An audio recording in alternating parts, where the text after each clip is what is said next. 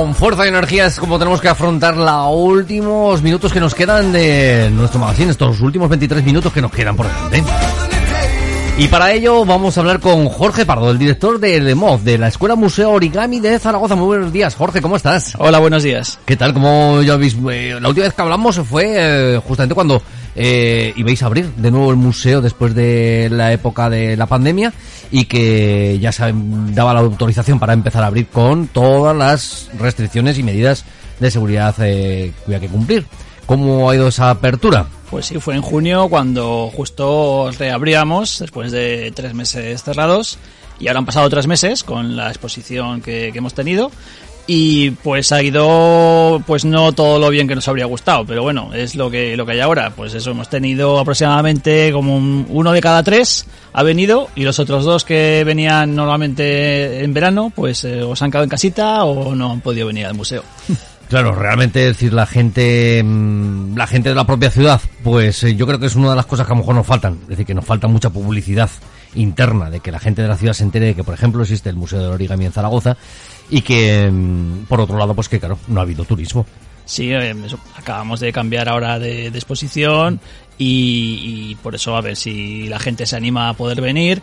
Y el problema que hemos tenido este verano, mm, con respecto al verano pasado, pues hemos tenido como un 30% de, de visitantes y el verano pasado lo que vinieron fueron muchísimos turistas, muchísimo extranjero y claro, ahora extranjero cero y turistas españoles pues muy, muy, muy, muy, poco. Entonces, claro, ese es el, el bajón que, que hemos, que hemos notado y a ver si la gente de Zaragoza pues eh, da este empujón porque sí que nos hace falta. Sí. ¿Cuántos museos cuentan en Europa del origami?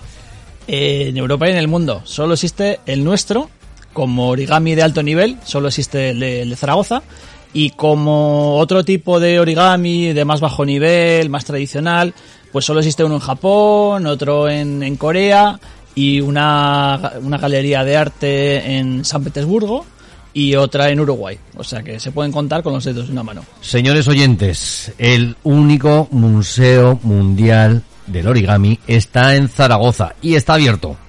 Está abierto, está abierto. Bueno, pues sobre todo pues, para nuestra audiencia, para los que nos escuchan, los más cercanos, que son la gente de, Zaragoza, de su provincia, pues que bueno, que sepan que está este museo, que está abierto y que merece la pena verlo. Em, también hay que decirlo, es decir, de nuestros oyentes, de los que no conocieran el, el museo, cuando les habíamos dicho el Museo del Origami, estaban diciendo, "Mm, ¿qué es esto? Sí, no, no, hay muchísima gente que no que no lo sabe, pero bueno, a veces también te sorprende mm, gente que pensabas que no que no te iba a conocer y, y- y te conoce.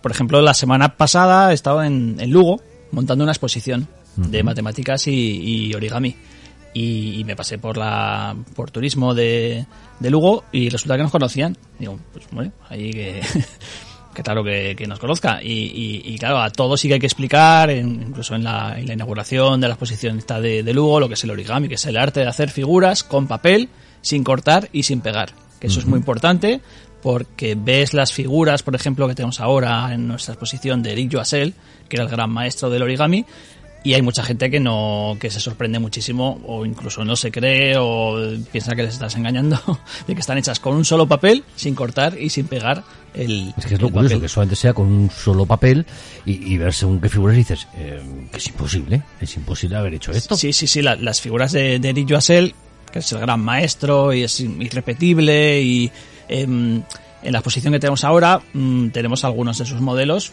que, que son, son, son impresionantes. Eh, los ponemos ahora porque se cumplen 10 años del fallecimiento de Eric Joasel. Él murió, eh, era, era un 10, era un 10 en todo, y murió el 10 del 10 del 10. Jolín.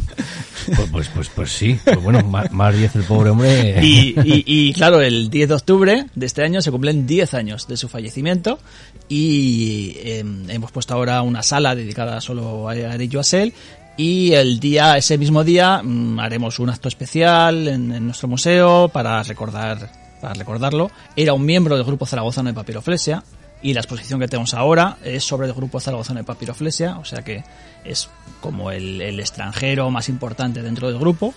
Y ese día pues mm, haremos algo eh, claro mm, como todo ahora mm, por internet o sea telemáticamente no no- Virtual, sí, virtual talleres, un taller virtual eh, pondremos algún algún vídeo que en en Zaragoza grabamos el último taller que él hizo porque él vino unos pocos días antes de, su fallecimiento, estuvo en Zaragoza, que le invitamos a un congreso y, y- y- y yo le estuve grabando el vídeo de- del último taller que, que- que él hizo.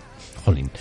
Eh, dentro del Museo del Origami de Zaragoza, pues una de las cosas que llevabais a cabo eran los talleres, ¿no? Para, para, para las familias, para los niños y que me imagino que ahora de momento todo restringido, ¿no? Pues ahora sí que hicimos algunos talleres, pero cuando cambió de fase de nuevo Zaragoza, pues ya los, los, los cortamos y, y actualmente aún los tenemos, los tenemos parados. Mm, esperamos para, eh, bueno, iba a decir después de pilares, como ya no va a haber pilares. de pero- los no pilares, de los no pilares, los o no como, pilares. como sea, pues eh, esperamos en octubre, a mediados de octubre, el volver a retomar, a ver si poquito a poco Sí, ya volvemos a estar otra vez dentro de esa nueva normalidad, es decir, ya podríamos mm, incluir Sí. algunos de esos talleres con algunas, bueno, con bastantes medidas de... Sí, lo que vamos a hacer son muy reducidos estos talleres y las visitas guiadas, nos venían muchísimas visitas guiadas, sobre todo de colegios, eh, empezaban a venir normalmente otros años, a partir de septiembre, octubre, eh, a ver si este año también a partir de octubre, mm, con grupos muchísimo más reducidos, pero a ver si lo volvemos a, a A ver, a también. ver las decisiones que van tomando en cada uno de los colegios. Yo por lo menos en el, en el de los míos mm, creo que este año no te han dado para visitar porque han dicho que este año eh, la excursión pues sería a los pinos como mucho. ¿no? Sí, nosotros em, hemos recibido ya algunas preguntas de algunos colegios que no como el que comentas tú, pero que empiezan o tienen mucho interés en volver a retomar poco a poco estas, estas visitas. Pues sí, que falta hacer, ya que estamos en la nueva normalidad, pues que sea lo más normal posible dentro de, dentro de, las posibilidades. Cachilamar.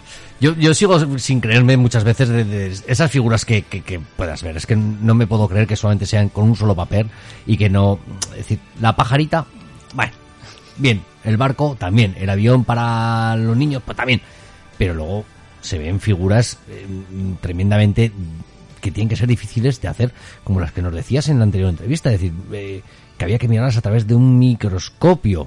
Sí, es lo que nos pasa siempre. Cuando viene alguien, pues mm, sí, voy a ver un- el Museo de las Pajaritas. O sea, el Museo de las Pajaritas mm, se nos va a quedar y ya... Pero claro, luego cuando viene la gente, cuando sale... ¿Te está gustando este episodio? Hazte fan desde el botón Apoyar del podcast de Nivos. Elige tu aportación y podrás escuchar este y el resto de sus episodios extra. Además, ayudarás a su productor a seguir creando contenido con la misma pasión y dedicación.